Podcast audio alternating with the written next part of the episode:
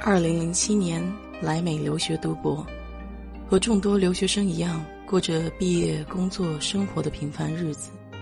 也遇到过挫折，也遇到过欣喜，也茫然，也愤愤，就想着与你分享些我的小感触，和你共鸣共勉。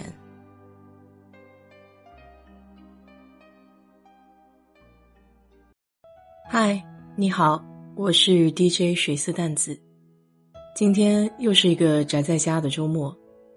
给你聊聊在德州很受欢迎的文艺复兴节吧。这个节日创办于一九七四年，已经有四十六年的历史了。或许你会好奇，美国人好端端的，干嘛要过一个属于欧洲人的节日呢？其实。美国本土居住了大批欧洲移民后代，而欧洲和美国的渊源历史让美国人充满了对欧洲中世纪的情怀。随着时间的推移，许多美国民众都希望能够在日常生活中重现历史，再现往日文化艺术的辉煌，重建美国当代民众与其祖先的文化联系。因此。便有了文艺复兴节的应运而生。德州文艺复兴节主要有两个目标：一是让德州人，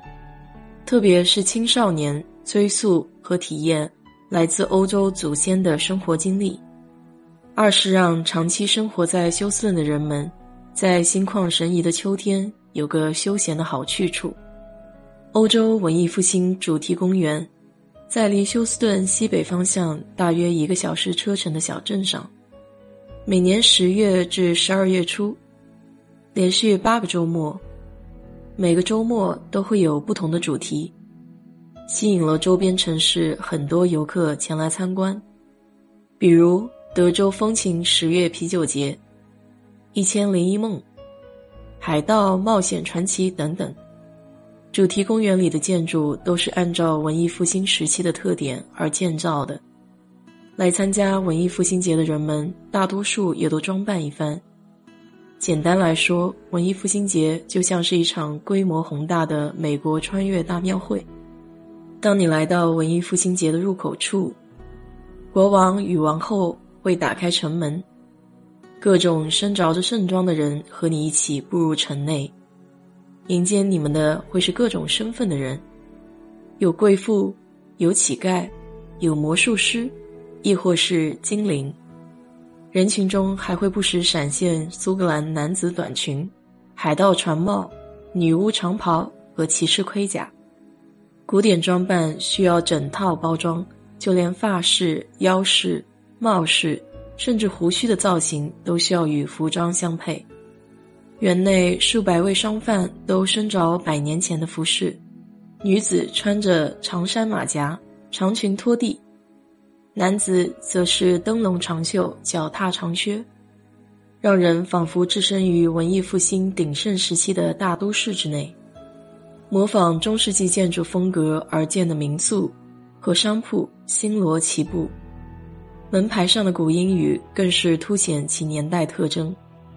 走进店内，各式商品琳琅满目，从皮革酒杯到铁制马掌，从新娘头上的饰物到骑士背后的宝剑。尽管这些在现代生活中已经失去了实用意义，但是仍然令人爱不释手。在这里，你还可以看到用几乎失传的民间纺线技艺制成的长袍，以及保留至今的吹玻璃工艺。在一些中世纪的手工作坊中，比如钱币铸造作坊，你可以选择自己中意的钱币样式，亲身见证一枚小小银币在没有电气能源的古老工艺下是如何制作完成的。这些濒临失传的技艺让人大开眼界。还有形形色色的欧洲不同民族的音乐歌舞表演，让你目不暇接，流连忘返。你好像逃离到了一个神奇的领域，就像漫画中的人物一样，和精灵还有其他奇特的生物一起探索神秘魔法花园中的美食。转眼一看，你又像置身于最大的海盗派对，大口喝着啤酒，冒险上岸，然后搜索隐藏在春霜奇妙商店中的珍宝。就这样，在历史的长河中，你采集美丽的浪花，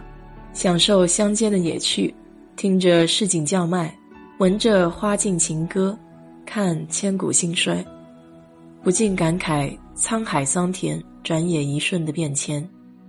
其实，美国很多地方都有类似的文艺复兴节，像是马里兰州。相比之下，德州算是最大的一个。